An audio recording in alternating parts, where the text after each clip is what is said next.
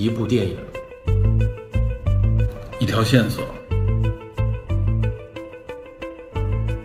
带您探寻电影中的科学与知识内核。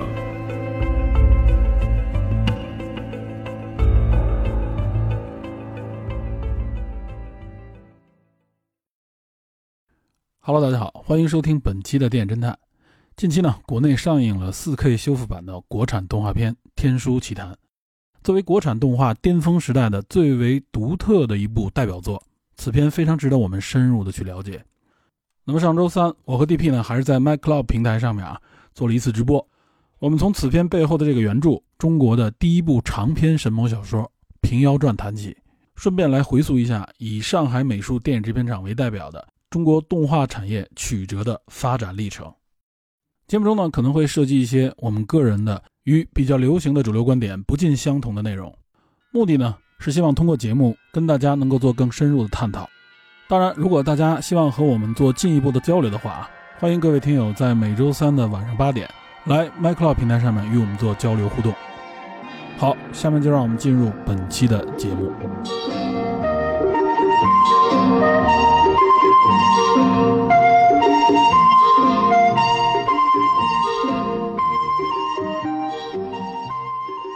我才发现今天是双十一的前夜，哇塞！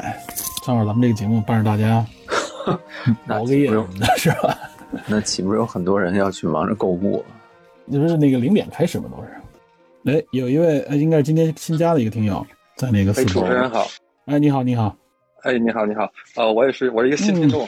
然后那个，其实我我也是个八零后，我还查了一下，这个《天书奇谈》好像是八三年的吧，正好跟我年龄差不多。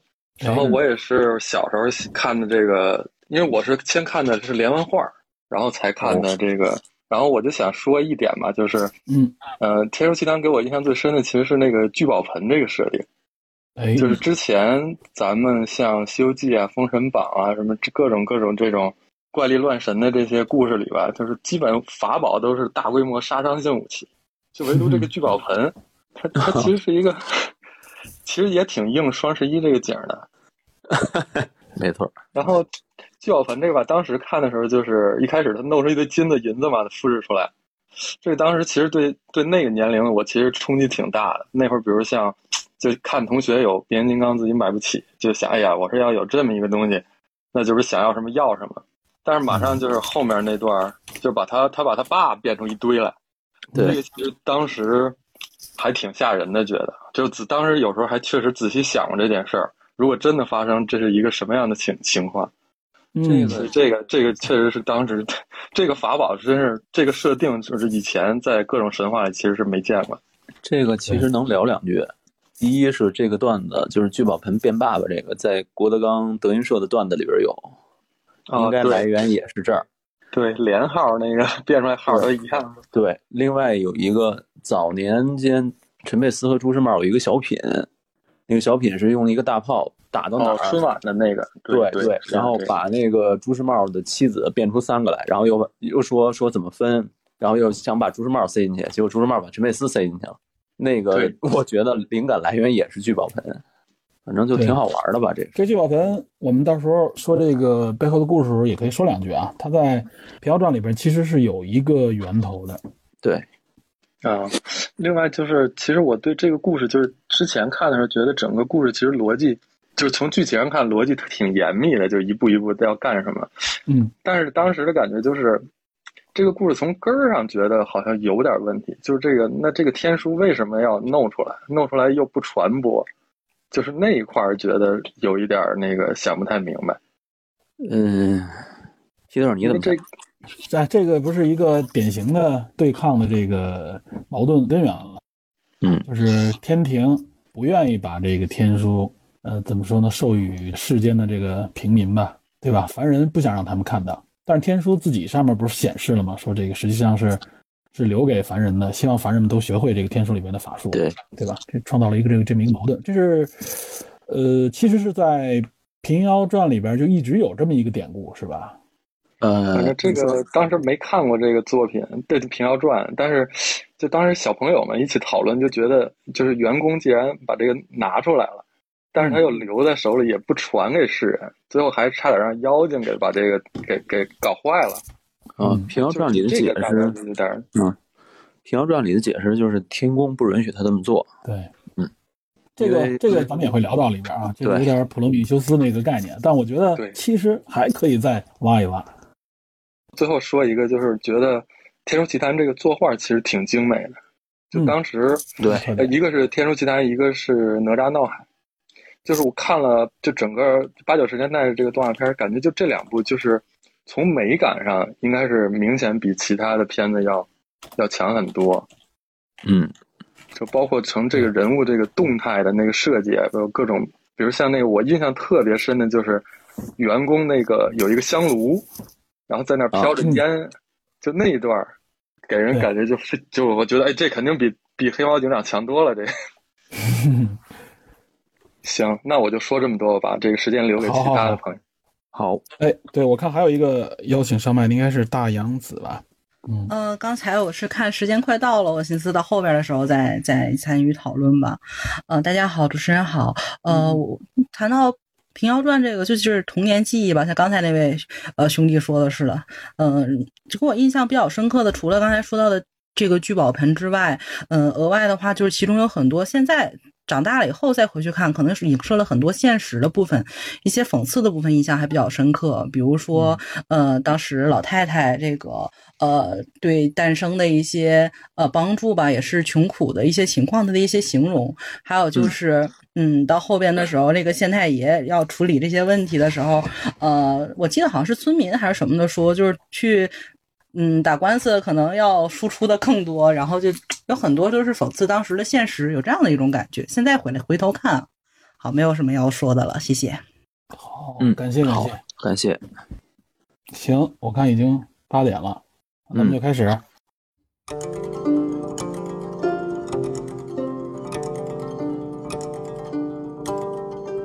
天书奇谭》应该是上周末吧，上的院线，对，四 K 修复版。这四 K 修复，反正也是费了一番功夫，据说是啊，这个好像找国内公司专门制作。对它主要是因为因为像《天书奇谭》这样的很多上美影的这个动画片啊，它都是胶片版的，嗯然后呢要把它数字转制，先是一个相当于是物理修复吧，就是转制的时候要修复这些胶片，清理上面的这些划痕啊、污渍啊等等，然后呢把它们一帧一帧的录制成这种数字版本。《天书奇谭》一共九十分钟，所以呢，如果按每秒二十四帧来算的话，这一下也是将近十三万张图片了。它得一帧一帧都扫进去，然后呢，再进行一个数字修复。最后呢，可能还有一些我看到介绍说还有一些艺术方面的一些修复，包括尤其是在音轨方面，因为原来是配音配乐都在一条音轨上，那现在要给它分离出来。然后配乐呢，还有很多地方原来是有有这种磨损，有这种断档，然后然后它还要进行补充。所以还是挺难的这么一个修复手段，它不是说像我们想象当中的，好像扫描一下啊，简单一过就可以了。所以这 4K 修复版还是相当难得的，而且我估计以后也会有更多的值得记录的这些内容吧，把它都用 4K 的方式把它修复出来。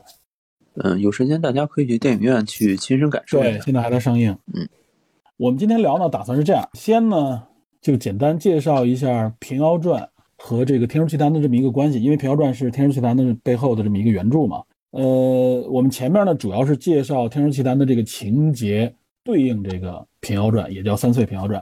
然后呢，包括里边其中可能一些重点的情节和人物啊，我们也对应的来谈一下，顺便可能也会扯一扯呃相关真实历史当中的人物和事件。对，这是作为第一大部分啊，这个时间可能会占个我们嗯争取一节课左右的时间吧。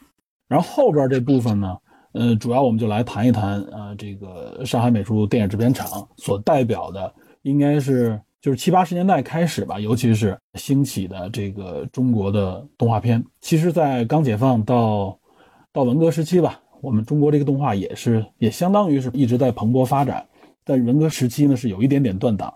但是呢，很难得的就是改革开放以后呢，动画片可以说是又蓬勃发展了十来年吧，相当于是到了嗯，到了八十年代末九十年代初啊，这个时候就是因为、呃市场的变化，尤其是引入了很多国外的这个动画片，尤其日本的、欧美的也有，所以呢，对整个中国这个动画市场冲击比较大。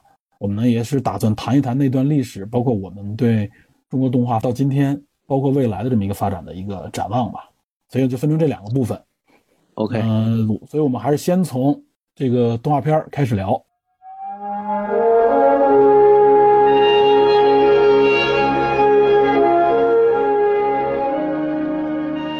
你还记得你是什么时候看的《天书奇谭》吗？DP？应该是上小学的时候，八十年代。然后我记得印象特别深的是，我当时看完动画以后，还去买了个诞生的玩具。哟，还有这个，这我真不知道哎。那个诞生玩具是一个充气儿的，充气儿的一个不倒翁，它那个底下是可以注水的，就是上下两层，上面是充气的，底下是注水的，就可以保持不倒翁的一个状态。然后它那个形象就是一个诞生，只是它是就是外表是一个蛋，特别大的，大概有个不到一米高。然后把这个形象画在上面是吧？对对，然后诞生就画在上面，就是一个蛋里边一个诞生的形象，特别形象。那个是我小时候印象特别深的一个玩具。你这是正版 IP 的吗？我我不知道，这我真不不确认啊，是吧？不但是形象非常非常相似，看上去也不粗糙。那个玩具我用了好久，玩了好久呢。是，哎，我是应该是在电视里看的，时间咱们应该差不多，因为它是在电视台播出的嘛。电视台对，对，然后九十分钟，反正当时看的，我记得有一段时间是经常放，所以看过不止一次，对吧？印象非常深刻，就是它这个情节非常的怎么说呢，离奇啊，就像这名字一样，《天书奇谈》。甚至有一点诡异。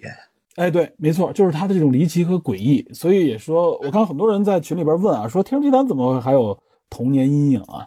这个《天书奇谭》还真给我有一点点童年阴影，有一点吧不，不是特别强，但有一点儿。我看到有很多人在咱们原来的节目下方回复啊，包括群里也有人说，说确实有的人有阴影，主要就是那个狐妖的形象里边那个老狐狸，对，对吧？在原著里边叫圣姑姑，这老狐狸是形象那个上比较诡异，他那个形象借鉴了京剧的那个旦角老旦，但是他把那个眉毛使劲画成八字的那个样子，就看起来就一块黑嘛，对，看起来就非常邪。对，然后再加上有皱纹，所以显得这个现在看这个形象确实就是就是除了丑以外，丑陋以外啊，确实还嗯有一点点显得有点有点可怖的那种感觉啊。邪恶那感觉。对对对，然后另外两个形象其实比较可爱啊，那那三只狐狸里边，狐女一个就是明显的妖瘸子的那种感觉，一个是对，一个叫左瘸，一个就是那个妖狐狐媚儿。对嗯，那个明显是狐狸精的一个典型形象，但据说也都是借鉴了，呃实际上是京剧脸谱里面的一些。呃，应该对，应该是小旦或者是彩旦。嗯，对，另外那个瘸子就是就是一个有点丑角吧，有点有一点丑角，但是我对京剧不了解，只是这么听说。然后另外就是正派这一边啊，诞生这个形象其实设计的也还是挺有特点的，尤其他的眼睛啊，不像以往都是那种大眼睛、大眼萌啊，这个眼睛相对来说比较小。另外一个就是他的师傅啊，这个员工，员工这个形象，其实我当时看了以后啊，给我感觉，我就觉得这有点像关公啊，红脸，有一点脸脸色有点深，然后脑门上还有个月牙儿，是吧？正义凛然，哎，对，正义脸，那这只穿一身白袍嘛。对，我记得，反正当时看就是对第一遍我真没看懂，因为比当时比较小嘛，但是就觉得哇，这里边光怪陆离啊，真的很多形象很复杂。所以我记得后来若干年后再看的时候，每一次看都觉得有新的认识对这个片子。嗯，所以这个确实，呃，相对来说跟《大闹天宫》还有像《哪吒闹海》这三个著名最大的这个 IP 啊不太一样，对吧？他所以大家都觉得对，大家都觉得《天书奇谭》是一个非常独特的存在。对，而且这个我相信大家最近有很多这个相关的这个信息的报道啊，也都知道了，就是《天书奇谭》的这个产生啊，当初据说还和 BBC 有关。啊，对，据说是七十年代末八十年代对，七十初年，末。对，BBC 找到中国，带了一个剧本，然后是以中国神话为背景的剧本儿。但是咱们这边的人看了以后，就觉得就是一个中国神话大乱炖，就是驴唇不对马嘴。很乱。然后呢，对上海美术电影制片厂这边就说，我们自己来做这个剧本，然后你们来投资。然后写出一版剧本以后，那个 BBC 觉得很好，比原来剧本好了不知道多少倍。然后上影这边就开始准备制作，都已经开始制作，结果 BBC 那边不知道什么原因，突然就撤资了。然后上影这边就嗯对，反正就没有落实资金，说是对，然后我我老说上影啊，就是上海美术电影制片厂就上美影，一般好像叫上美影。上美影，对他们就决定自己独立的，索性就放开了玩儿。就是当时那个年代，八十年代初的时候放开了玩，其实是一个很不容易的决定。那个时候改革开放刚刚没多少年，大家的这个思想思维，尤其是在创作领域的思维，没被禁锢住是很不容易的。然后就根据《平遥传》进行大刀阔斧的这种改革，然后呃又参考了很多这种地方的这种风景啊，比如说什么承德避暑山庄、曲阜、对，去采风什么的，嗯，对，还有包括他们的一些那个里面的物件，还有这种比如说桌椅板凳啊、嗯，床啊、建筑的样子，全都是极其具有中国特色的、极其具有民间特色的这么一个风格。嗯，然后最终大概前后花了四年吧，把这部动画制作出来。嗯出来以后就，反正是我我当时觉得就是特别震惊，看完了以后，哎，而且想象力极其丰富。对，呃，刚才 DP 你说到了这个《平遥传》啊，我前面也说过，所以咱们这也给大家也得介绍一下《平遥传》这本，相当于是章回体的这个神怪小说，对吧？呃，对，神怪也行，神魔也行。神魔小说，它也可以这么说，它应该算是最早的这种章回体的神魔小说了，是明朝的小说，对吧？早在咱们知道四大名著之前，对，一般认为它是呃第一部神魔小说，嗯，然后它成熟的年代，大家呃说法不一，因为它这个版本非常乱。过去的时候又都是那种手抄或者是私刻，对，然后一传十，十传百，如果觉得好了再影刻版的那种，对。板雕的那种。对，然后大家普遍认为是呃元末明初左右。哎，哎，这个原著作者啊也有争议，有人说呢，他有一个二十回本是罗贯中著的，嗯，然后呢，后来有一个四十回本啊，是这个谁，就是冯梦龙著的。呃，然后说二十回本应该是在前，冯梦龙这版在后，但实际上这个也有一点争议。目前主流认为啊，就是二十回本在前，《三岁平遥传》后边这个冯梦龙这个也叫新平遥传，或者叫增补平遥传，四十回本应该在后，应该是这样一个顺序。嗯，对，但是你从二十回本的这个描写来看，很明显不像是罗贯中的风格，就是以他《水浒传》或者是《三国演义》的这种描写方式来看，对，其实行文当时很多著作的这个作者啊，都是一直有争议的，也都是。对，就是行文比较粗糙。而冯梦龙这版看上去呢，反而像是罗贯中写的，因为他的那个很多文字都似曾相识，所以尤其是跟很多名著也有关，是吧？对对对，所以这个说法就是主流是这么认为，说罗贯中是先二十回本，然后冯梦龙增补成四十回，也有人说是先有四十回，冯梦龙删减对变成二十回，后来都有。简化成一个二十回本，对，有这对，种主流是认为冯梦龙补的四十回本。至少从简单的来看啊，就是二十回本是更简单，然后呢，四十回本相当于给至少续了一前传，相当于是对吧？对然后增加了很多人物，增加了这个像天书啊、像员工啊、九天神女这些都加出来的内容。对，而且是这样，我们后边咱们讲这个《天书奇谭》的时候啊，主要就是以这个四十回本的啊新平遥传，或者说就叫平遥传为主，就是冯梦龙写的这个，嗯，对吧？嗯，必定里边有很多重要的情节和人物啊，其实都对应到这个新平遥传里面。冯梦龙大家应该都知道，就是写我知道就是三言两拍里边三三言二拍对这个对这个玉警醒三言，对吧？呃，这当时我记得上学时候都得背啊，这些都是。啊，你你还要背这个吗？这上语文课的时候，这些东西应该都是考点吧？我记得，我以为你要背背某一个章节呢。我呃，那背不了，那背不了。就是三言两拍是什么之类的，这得这得说一下。所以冯龙还是在中国的这个呃古典文学里边相当著名的一个一个作者，对吧？嗯，很有地位。对他出了很多，写了很多很有影响力的这个取材于民间的这些书籍，对吧？嗯，对。接下来咱们就介绍一下这个大体的啊这个动画片的情节，我相信大家都看过了，所以我们主要就是挑着重要的这个情节，我们结合这个原著，包括其中的一些重点人物去说。嗯。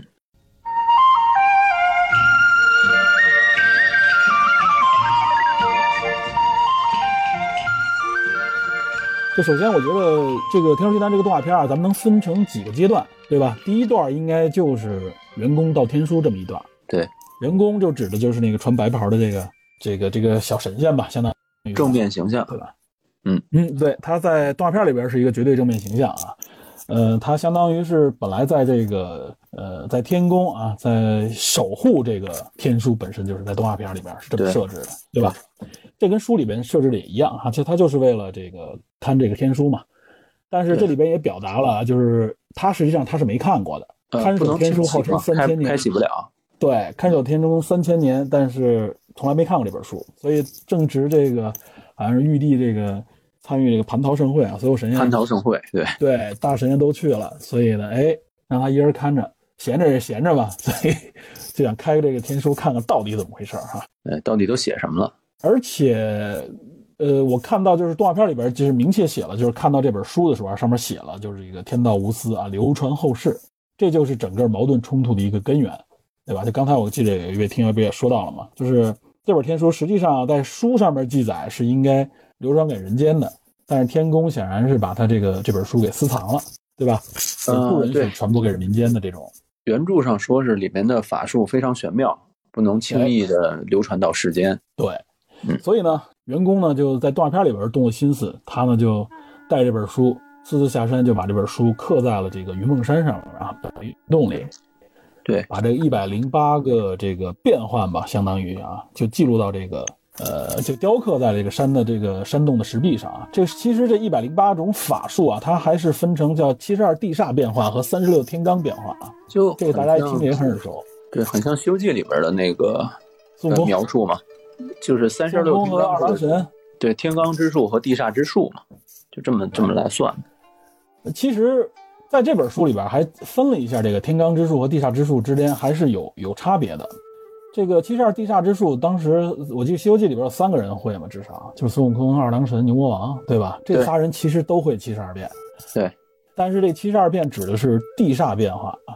据说这三十六天罡变化实际上是比它高阶的一层的变化，在这个至少在这个、在别的书里边有有相关记载，《西游记》里边并没有这么说，我记得好像是。《西游记》里边说的是七十二般变化更变化种类更多，对，然后没有说高低之分，嗯，但是在这里边就给分了一个高下，对，对高下，尤其是到后边啊，这个在书里面记载，这三十六天罡的这个变化还很重要啊，对，来破这个七十二地煞变化的。这里边说是七十二般地化地煞变化是有点类似于旁门左道，哎，对，就是普通的法术吧，或者说是就是大家一般能看的那种法术。三十六天罡这个就属于更高阶的，啊，就天罡克地煞嘛，这种感觉。嗯。所以呢，就是员工盗书这个故事啊，至少大家很多人都反馈，我看网上有很多人说，就像普罗米修斯盗天火的这个感觉，盗火者嘛，呃，可以这么理解吧，但是我感觉还有一些差别。对我也觉得其实这块有差别。就很多人，因为至少在这个动画片里边是怎么描述的啊？就是这个员工是一个绝对正义的这么一个角色，他呢是觉得这个东西应该就是让更多的凡人去学习，对吧？这个东西应该是分享给世间的，而不应该匿藏在这个天空之中。很多人都解读说，像盗火者，我不是这么认为啊，因为盗火这个普罗米修斯盗火这个，它实际上盗火种嘛，是人类需要的一个基本的，可以说是一种元素吧，对吧？生存的一个必须条件。但是其实如果我们多想一步啊，我当时记得我是后来在零几年看这个片的时候，我当时就有这种想法，我就觉得，哎，如果按照这个书上说的要流传给后世，那这个动画实际上表达的也是流传给后世，流传给这个民间了，但它流传给民间就造成了非常大的灾难，对吧？这里边有一个有一个显然有一个问题啊，就是首先这个法术本身啊，它就是要高于人们普通的这种生活能力的，对吧？它就是一种，呃，这是一种就是更高强的法术嘛。如果流传到人间的话，它肯定有先学的和后学的嘛。这里显然就是啊，让妖人学了，或者说是让怀有怀有歹意的人学了的话，这个东西就会给别人带来巨大的伤害。嗯，我所以，我当时看这个时候，我就觉得，其实也许天宫的这种做法，而是一种可能更相对来说更公平的做法。而且你知道，我记得，呃，电侦探第一期聊那个聊那个降临降临的时候，对，当时我记得小说里边不是说过吗？就是好像是在七个地方，我都忘了，是同时出现这个外星飞船嘛。它等于是将这些信息同时传给很多就是不同的国家，它为了避免的就是啊我我传给，比如说我就传给美国或者传给中国，那对于别的国家来说，那你就成了掌握了一个非常先进的、异于常人的这种法术，对吧？这个能力，那么你对于别人来说，你就显然这个能力就高于别人了。那这一点其实对大家来说是不公平的。但是你传播这个东西，你又不可能做到，就是说让所有人立刻全部掌握了，对吧？如果大家都会了的话，那这个东西也就没有什么特殊的意义了嘛。所以我觉得在这一点里面，可能天宫的这种想法是建立在，也许有一层含义啊，是建立在就是说这个东西如果流传到人间的话啊，呃，被别有用心的人利用了，或者说呢，因为有些人先掌握，有些人后掌握，会带来很大的灾难。而且这个整部动画实际上就是在描述这个灾难，这是我的一个想法，知道吗？就是我把你的那个呃想法引申一下，就大概是这么理解，你看对不对啊？就是说，嗯普罗米修斯盗火，火种是人类的基本需求，它是一个基于基于人类基本生存条件的这么一个东西。但是这个天宫的这个法术，它显然超出了人类基本需求的这个层面，没错，所以它跟普罗米修斯盗火种还是有一点区别的。它这个法术的显然不是人们平常日常生活所需要的，对吧？超长嘛，它搁放到对现在也是超长，对吧？对，它等于是超出人类的这种这种控制能力了，有点这种感觉。正常需求。对，所以所以两者区别，我觉得在这个层面上是不太一样的。对，其实话说回来啊，就是说它必定它是传说，它是一种怎么说呢？是臆造，是人们的想象，对吧？嗯嗯是奇幻。嗯，那这个东西它本身就不存在，所以呢，它也不存在什么。可能大家说，哎，那作为知识，你当然应该分享给更多人了，因为它不是知识啊，这它不是真真实知识。真实知识就像我们的学校啊，就是一样，它就是应该传播。但确实有人先学，有人后学，有人能力强，有人能力差，对吧？理解能力也不一样。但是作为这种超长的、呃绝对超长的这种东西，就可以说就像是一种呃，就是颠覆性的这种知识，这它实际上是不存在的。对，这个涉及到法术在这个呃传统小说中的这种这种那什么了，咱们待会儿设置对对稍后可以聊这个。哎，没错没错，后边可以聊。所以这就是第一段情节啊。第第一段情节我们就说说了里很多我们自己的想法。嗯，就是我们看这个片子以后，尤其现在这个年龄再看啊，就想的跟以前就不一样。以前就看个热闹，现在可能就是边看可能会边想。就是员工盗这个天书，然后呢，实际上他最后还被天庭发现了。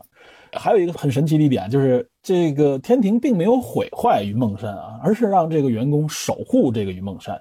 说白了就是你你把这云梦山毁了，或者说你把那个石壁上的这些刻出的字毁掉，不就完了吗？并没有，只是让员工去守候，对吧？这里边可能也有一点点啊。有一点法外开、啊。你说这个啊，法外刊另外还有一个原因，我觉得可能实际上啊，这个就是一个，你说是什么天道轮回啊也好，或者说这就是这个就是引发后边的这些磨难也好，这些矛盾的一个必然的一个路径。对，如果你你按也小说中宫做的安排，是吧？对，如果你按小说中的设置，那就是这样，就是说它没有这个开缘起的话，它后边也不会有后边这种相关的故事，对吧？哎，没错，我觉得就是就是中国的这个神话小说里边，其实它一直讲求的是一种有一种宿命论嘛，对吧？它其实就是大家都是按照已经定好的这个命数啊去完成这个命运。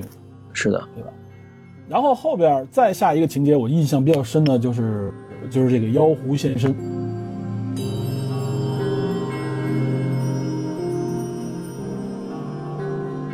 对吧？这三个妖狐，嗯，他这三个角色的出现很重要，因为他在动画片里边就是绝对的反派了，对吧？对，他们应该就是已经具备一定的这种啊，就是能够就成精了吧？说白了就是哎能从这个狐狸变成变成人，对吧？但是他们没有什么其他的能力，没有这么这么高强的这个法术啊，只是普通的这种小妖精，就是可以说自然成妖，但是还缺至。少五百年的这个老老狐狸了这种啊，对吧？嗯，对，但是实际上，这三个狐狸在原著里边也是明确有的啊，就是冯梦龙这版里边，可和这个动画片里边的设定是不太一样的，对吧？对，原著中这个呃老的那个狐狸就是圣姑姑嘛，有点儿，哎对，开始的时候有一点儿正，有一点儿正，就有我不是，我觉得我们现在说不是原著都是挺正的，知道吗？对，我们说的这个原著都是指四十回版啊，不是指二十回版，二十回版就有一点面目全非了。嗯，然后这个狐女就是胡媚儿，也就是胡咏儿，就是后来嗯起兵造反的那个。瘸腿狐狸就是在原著中叫胡处，罢黜百家的处，对，然后也是一个瘸腿。这个原型基本上就是这样也，叫左处嘛。对，也叫左对处，触发应该就是他被一个猎户把这个腿射伤了嘛，对吧？老狐狸要对给他看，是要治他治他这个伤腿。对，然后老狐狸找了一个名医，那个那个就是另外的故事，就是说这三个人物形象非常鲜明，在原著中也有相应对应的人物嗯，啊。然后这个，我觉得其实这几个人物里边改变改动最大的是是诞生，呃，对，诞生基本上是全改了，对吧？对这三个狐狸呢，怎么说呢？其实改动也不小，尤其是胡媚儿啊，这里俗称的狐狸精，我觉得啊她其实在原著里边印象给人特别深刻。呃，原著中你说的是之前是吗？就是之前之后其实都挺深刻的，这个他的命运真的是挺挺不平的，我觉得。对，尤其是他身为转世后成为胡咏儿的时候，对吧？哎，对对对对，之前也是有一点儿，呃尤其是像就是一个普通的良家的小女子，就是狐狸变啊，那种感觉，对对对。然后呃然后而且他也是被他爹给杀了嘛。胡永儿她成为胡投胎成为胡永儿之后，但是实际上缘她爹没杀成嘛。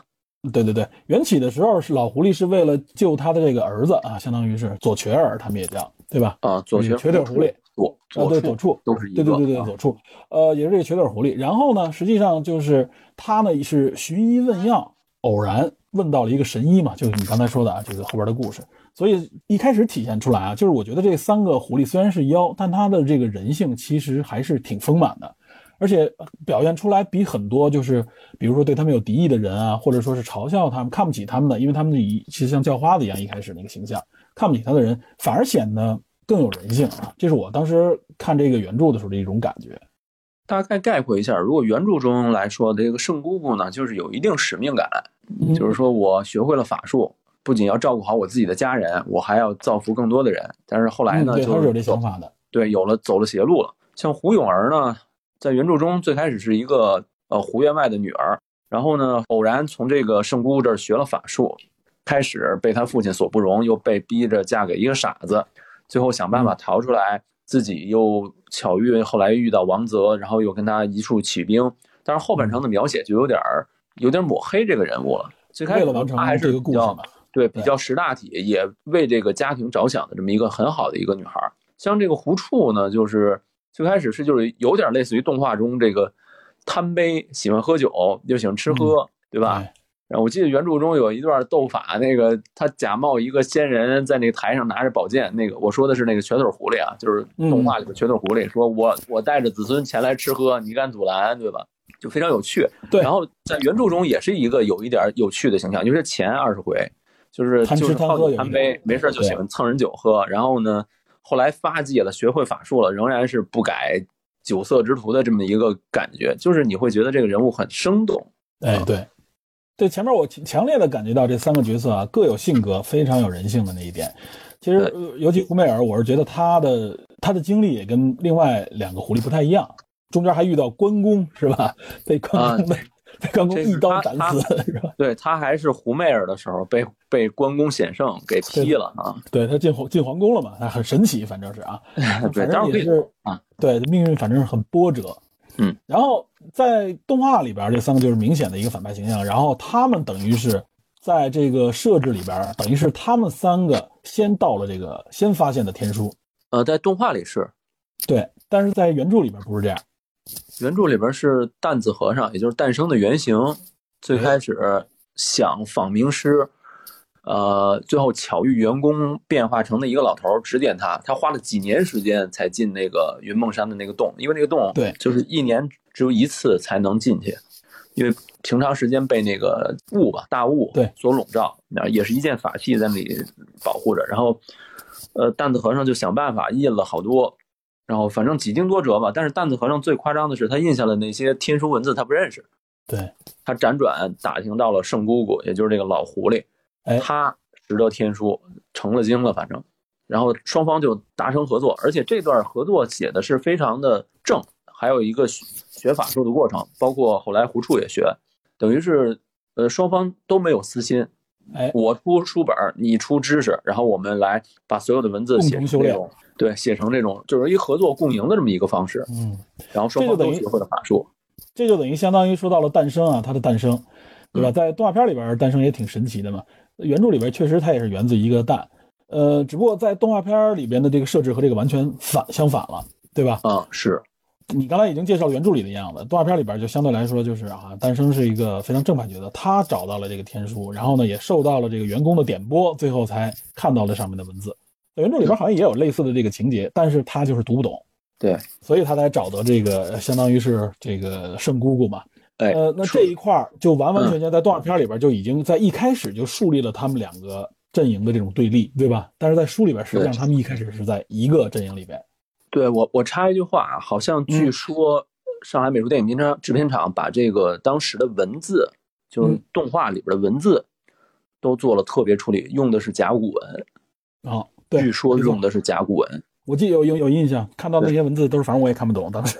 对，反正就是很细心，真的很细心。没错，实际上在这本书的大部分时间里边啊，呃，在原著的大部分时间里边，弹子和尚也就是诞生，他实际上和这个三个妖狐是一伙的，对吧？对，是一个阵营的。他们是一个阵营的，对，对他们这一点啊，和动画片里边是完全不一样。动画片一开始就明确是对立的，而且他们还，呃，三个和尚还陷害过、杀死过一次这个诞生嘛，把他扔到这个井里嘛。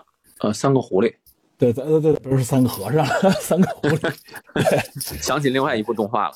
哎，呃，这就是诞生和三个妖狐之间的这个关系啊。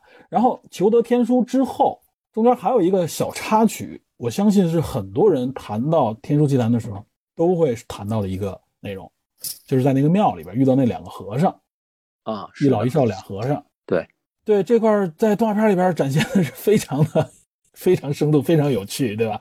很多人我记得谈及这个片的时候，我记得。包括我的同学也好啊，包括一些同事什么的，有时候谈及这个片子的时候，就会说：“哎呀，当时就记着这俩和尚太逗，尤其老和尚啊，看着好像是怎么样得道高僧似的，实际上背地里目的非常不纯正，是吧？那个设置讽刺的能力还是非常强的。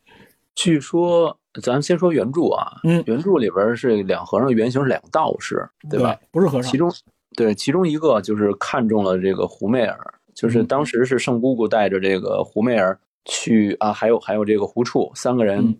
准备去求仙家之法，路过这么一个道观，然后这个当时一个道士看中他的，另外一个小道士呢是他手底下就是干杂活的，哎，每天就是送送饭啊或者做饭这么一个，然后这个老道就看中那个胡媚儿，就想跟他勾搭，但是呢就总也得不了手，就这么一段。然后据说在动画中最开始设计的时候，确实是想让胡媚儿。就是戏弄他们两个，让他们两个互相有那么一段情节，跟原著中很像。因为原著中最后两个道士原著中就亲到一块儿，才发现不对劲。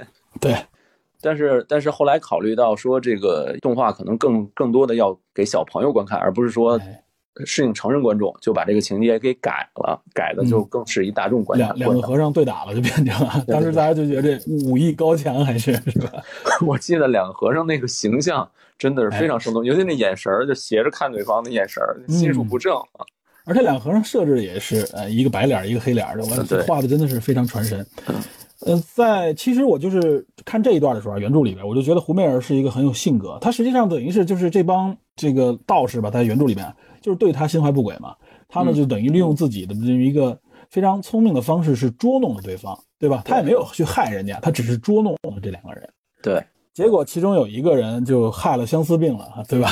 嗯，那个老道害了相思病，后来据说转世成为他后世胡永儿嫁的一个傻子，叫憨哥。对对对，等于圆了这段缘，相当于是啊。对对，所以就是看这段时候，我就感觉就是，哎，就是其实命运都不太好，但是呢，这个情感 最后没想到也修成正果了，也没也没修成憨哥，不算正果，不算正果。对，但是两个人就是两个人最后还是算是给这个圆画了一个句号嘛。啊，就是形式上有一个婚姻，对，是这个就你也能看出来，就是嗯，上本影这些编导们，他们改编的那能力很强，对吧？他很巧妙的把这个人物之间的性格展现出来的同时呢，又把这个故事的整个的走向全都给改变了。对他提炼的这个精神内核很好。对，嗯，而且诞生实际上是因为老和尚才才生下来的嘛，对吧？就看到那个金蛋，然后然后给扔了，感觉。呃，这个人物其实就跟那个原著中另外。发现诞生的那个老和尚，就人物就合成一个了。对，相当于把几个角色合在一个人身上了。对，按原著来说，人物特别多，有些人物真的是就是完全功能化的，出来一面完成这个任务就没再出现了，就就不出现了。对，基本上就来了就走。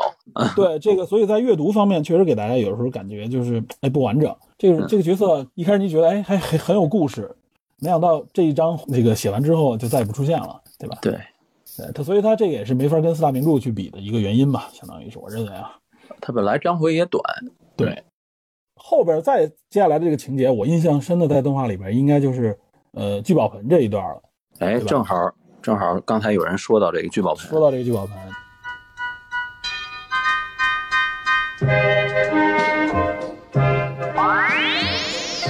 这个聚宝盆至少在原著里边，实际上也是有一个对应关系的，是一个金鼎，对吧？对，金鼎是一个叫卜吉罗卜的卜卜吉的人，载着胡永儿从外面到一个从从乡村郑州到开封吧，我记得好像是郑州啊，对，郑州好像不是哪个州。然后胡永儿去跳了井。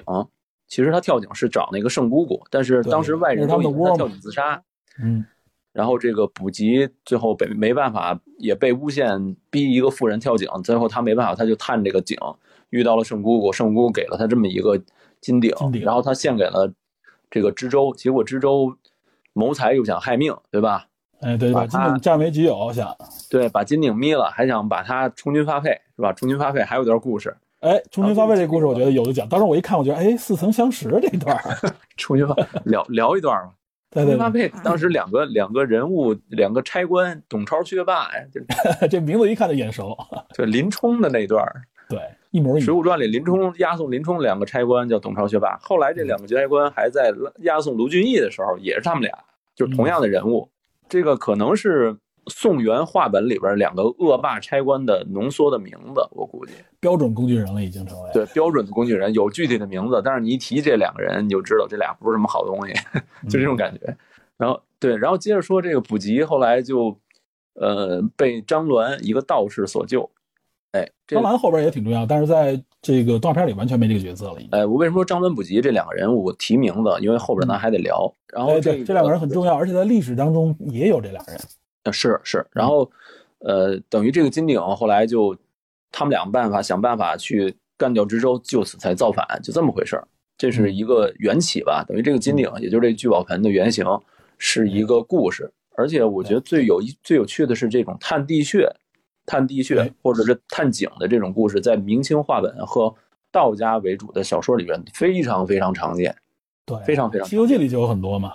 对，《西游记》里也有，《西游记》里就很常见。就你比如说，嗯，像这个岳飞取力泉神矛，它只是不是井，它只是一个山洞。洞，一般不是井就是洞，反正是。对，洞里边一怪蛇，把怪蛇瞪出来，那怪蛇去咬他的时候，他闪过身来，一把抓住，发现是一把枪，对吧？这种就是有人专门写过文章，就是说这种道教背景文化的，经常是在一个神秘山洞啊，或者是神秘的这个。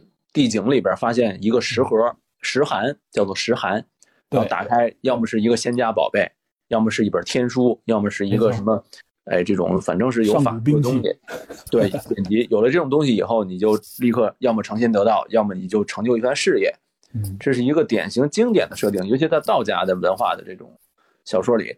我提一个就是非常非常逗的那个《反唐演义传》里边，薛刚反唐，薛刚有两个侄子，一个叫薛娇，一个叫薛奎。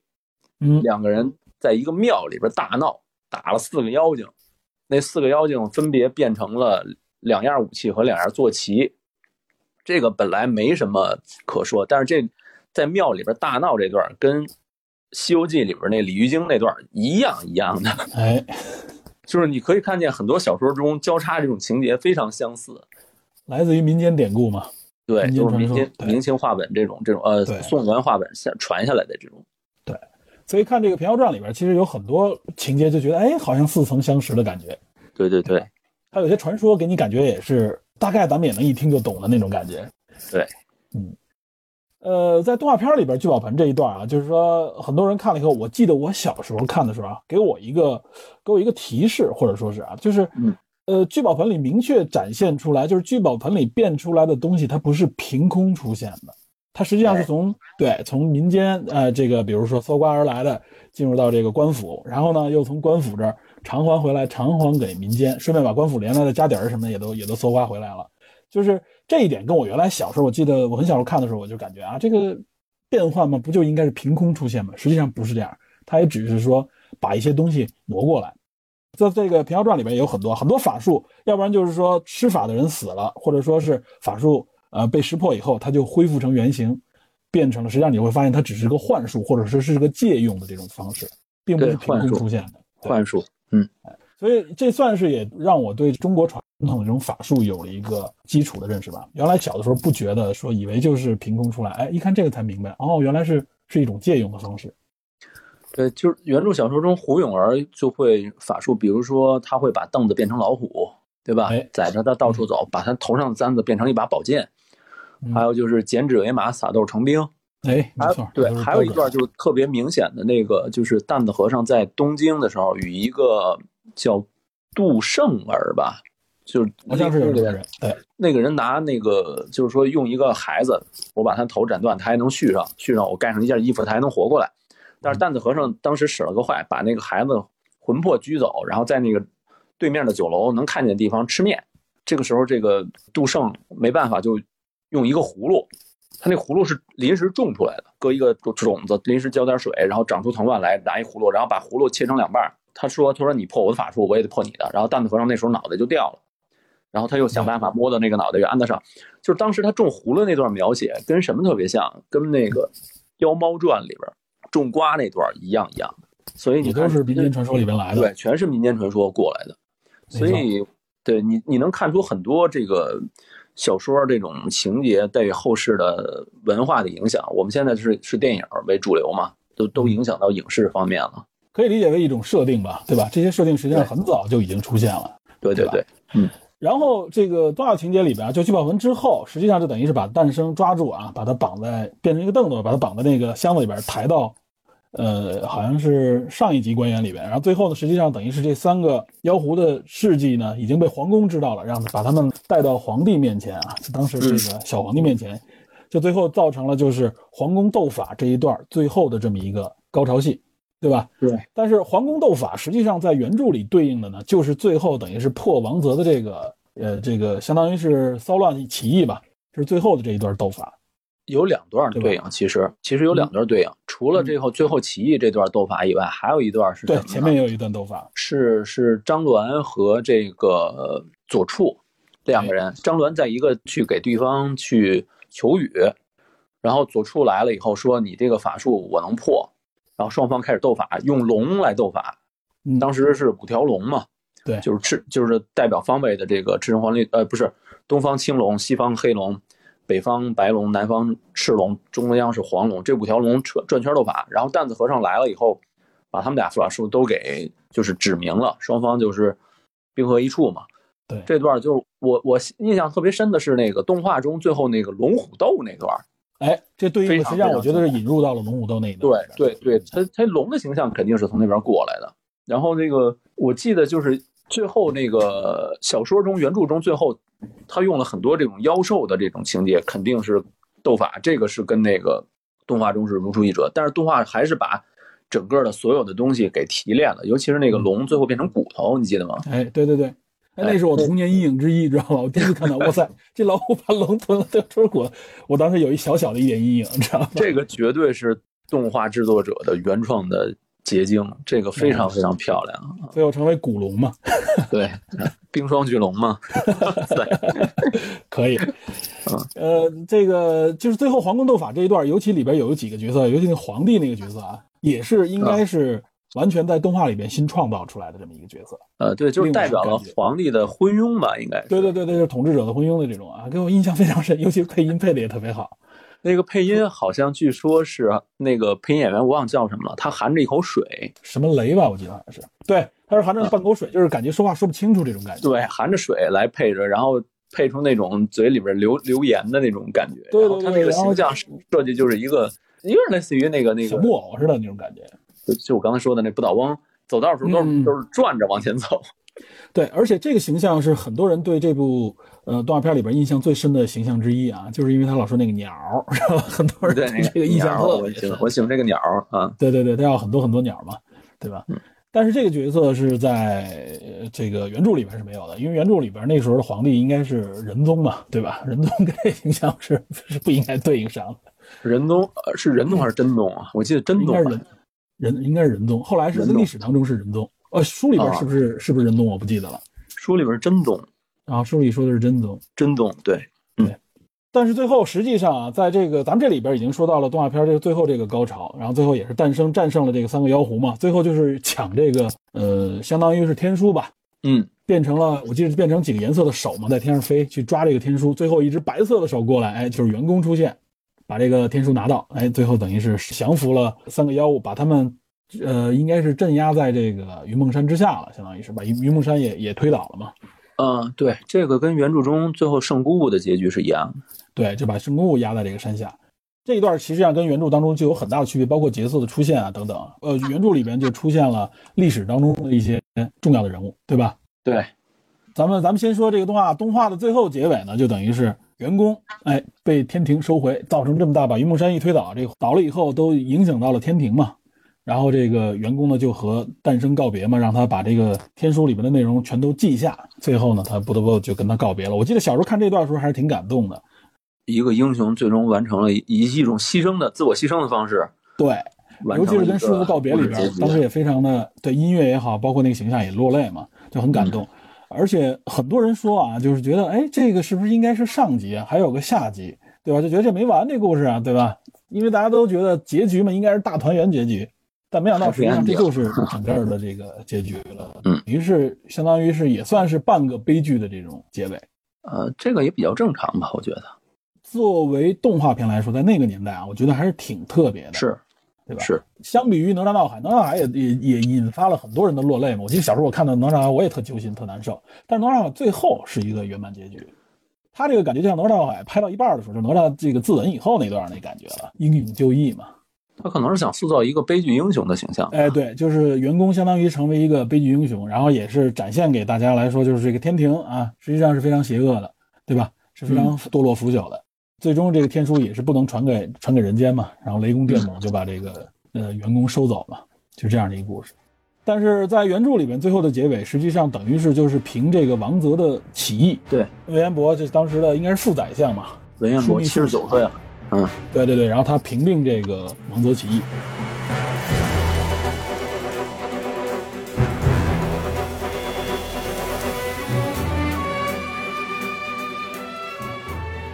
咱们先说原著啊，在原著里边，就是，嗯，文彦博平定的时候，他之所以叫三岁平遥传嘛，就是他需要借助三个名字里带“岁”的这个人，对，帮他来平定。一个是叫做马岁，一个叫李岁，还有一个叫诸葛遂至，遂至，对吧？对对对，这个遂至就是担子和尚的这个，相当于是化身嘛，担子和尚假托的这个身份，哎，对。然后那个马遂和李遂啊，呃，马遂是历史上真有这么一个人物，马遂有，对，实际对李遂我不知道是谁，李遂，但是他做的这个事儿是有对应的人物的，但李遂我不知道历史上有没有这个人。李遂在小说里边就是挖地道的，哎，对对对，但挖实际上挖地道的人，枯子君嘛，洞窟的窟，对，但实际上在历史当中挖地道的，就是实际上是文彦博之前的那个谁来平定这个王泽起义的，叫明浩，他也是宋朝的一个重臣。他实际上之前呢就挖好了这个地道，只不过后来是文彦博到了之后啊，利用了这个地道，一举呢攻破了这个贝州。这个名号呢就以擅长修筑宫室而著称，也算是当时宋朝的一个重臣。嗯，那个在这个原著里边啊，就是说文彦博呢相当于是借助了这三个岁，然后那一边呢实际上等于王泽呢是借助了三个妖，这个三岁实际上对应这个三妖，就相当于是这么样一个对垒的阵容。咱们这么大概大概这么说吧，就是原著中，呃，朝廷这边是大概的势力啊，就是说是韦彦博起兵，然后呢，韦彦博手底下有一个副将叫曹伟，对吧？嗯嗯嗯，呃，对，然后剩下后来就是他们各种搬救兵，还有人暗中相助，比如担子和尚最后变成这个诸葛遂志去帮他们忙。呃，王泽这边，王泽是这个贝州一个排军，就是一个小军官，特别特别小不起眼的一个排军。他为什么跟这个这几个妖勾搭上了？是他娶了胡永儿，胡永儿在这一世等于是这个圣姑姑老狐狸的女儿转世，对，所以双方就达成这么一个联盟。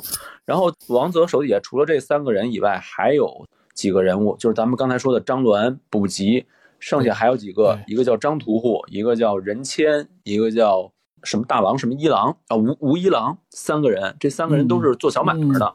一个屠户，一个卖炊饼的，还有一个是卖熟食的，就是都是市井小人物，都学了一些简单的法术，然后也想发迹，就跟着一块儿混事儿。王泽这边虽然手底下有一帮会法术的人，但是其实关系是不太紧密的。比如张鸾和卜吉就不太想更多的参与到这种世俗上的事儿来，他们到中间一半的时候就溜了，就修道去了。然后担子和尚呢，是因为当时拿到天书以后，想造福黎民。不想为非作歹，按照书中的这种说法，你占据这个军州造反，肯定要残杀无辜，对吧？你要奸淫掳掠，对吧？担子和尚不想做这种事儿，然后他中途也离开了，最后他又帮着朝廷去镇压，是这么一个事情。然后最后结局就是胡永儿、胡处都被天雷震死，然后圣姑姑呃被天庭逮去罚在这个云梦山底下就给囚禁住，是这么一个结局。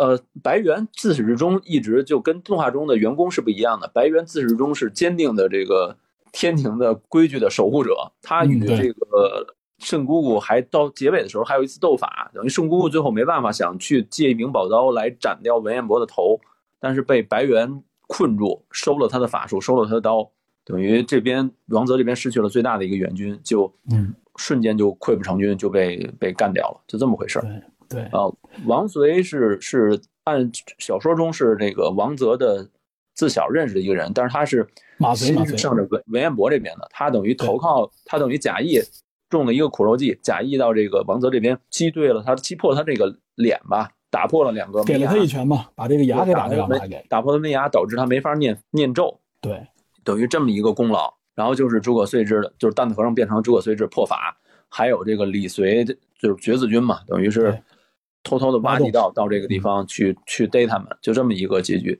呃，虽然虽然最后的结局有一点仓促，但是描写还是非常精彩的。而且这个描写里边其实有几个这个人物关系啊，背后的这个关系姻缘也值得一说。比如说这里边最重要的一个，我觉得啊，就是呃，实际上王泽为什么起义啊？王泽起义包括后来他和这个胡永儿成亲嘛，胡永儿成了王妃，对吧？嗯，或者说是皇妃吧，对吧？因为他已经称帝了嘛。呃，实际上是在小说里怎么说呢？是王泽原型是武则天的这个转世，是吧？对，武则天的转世，然后这个胡媚儿是，呃，等于跟着王泽身边的那个张昌宗宠臣叫张张什么张宗昌，张是吧？不是张宗昌，张昌宗。张昌昌是是军阀，张宗张昌宗也叫张宗之嘛他的那个六郎嘛，就是对他哥哥叫张易之，五郎六郎就是当时武则天的两个呃那面首男宠男宠男宠对，然后这个神宗政变给他们杀了，所以他们两个相当于是呃张昌宗和武媚娘之间的这个姻缘转到了这个王泽和胡媚儿身上。啊，而且性别做了一个对调，还是。对，而且文彦博其实也是一个转世，嗯，都是转世，对，也是个就是啊小说什么随便编嘛。对，文彦博就是说是那个当时跟武在朝廷时候干掉武则天的一个人当时转世，呃我叫张什么之类的也是，对，反正就是跟据据据小说中说是两个人世世代代作对，张柬之吧，我记得好像是张柬之推翻的这个武周嘛，对吧？然后就是就是就是那个神龙政变，所以所以他是按照有一种宿命轮回论往下来说啊。小说中还说什么本来王泽应该能够有十三年一十三年的太平天下，但是因为武则天那会儿那一代把这个福都享尽了，因为都当了女皇帝了嘛。对。然后再加上王泽这一代呢又残害黎民，然后就等于坏事做尽，就减了，减到五年左右。但是真实历史上王泽起义其实只有六十六天。很短暂，而且是一个相当于有点邪教色彩吧。呃，弥勒教，弥勒教对。来关关于这个 关于这个胡媚儿这个形象，张昌宗，你不是说背后还有一个更神秘的？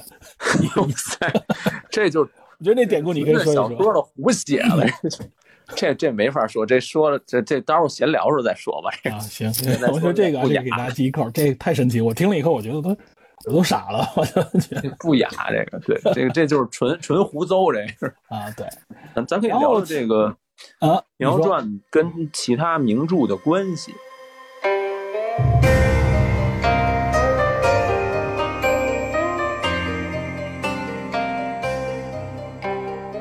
好，节目到这里呢，先告一段落。在下期节目当中，我们打算探讨一下，为什么大部分堪称艺术精品的优秀动画作品，都出现在上世纪的九十年代之前。尤其对于上美影来说，这之后的动画作品为什么乏善可陈？从上海美术电影制片厂的身上，我们可以发现清晰的中国动画发展的历程。不同年代的作品也体现着这个社会的变迁。那么，直到九十年代，我们可以发现一条非常明显的界限。另外，这些充满情怀与回忆的彼时的动画艺术精品，能否赢得此时青少年的期待与钟爱吗？那么，其实这个话题也就是在探讨中国动画的发展与未来。好，感谢您收听本期的电影侦探，请您持续锁定本节目，我们下期再见。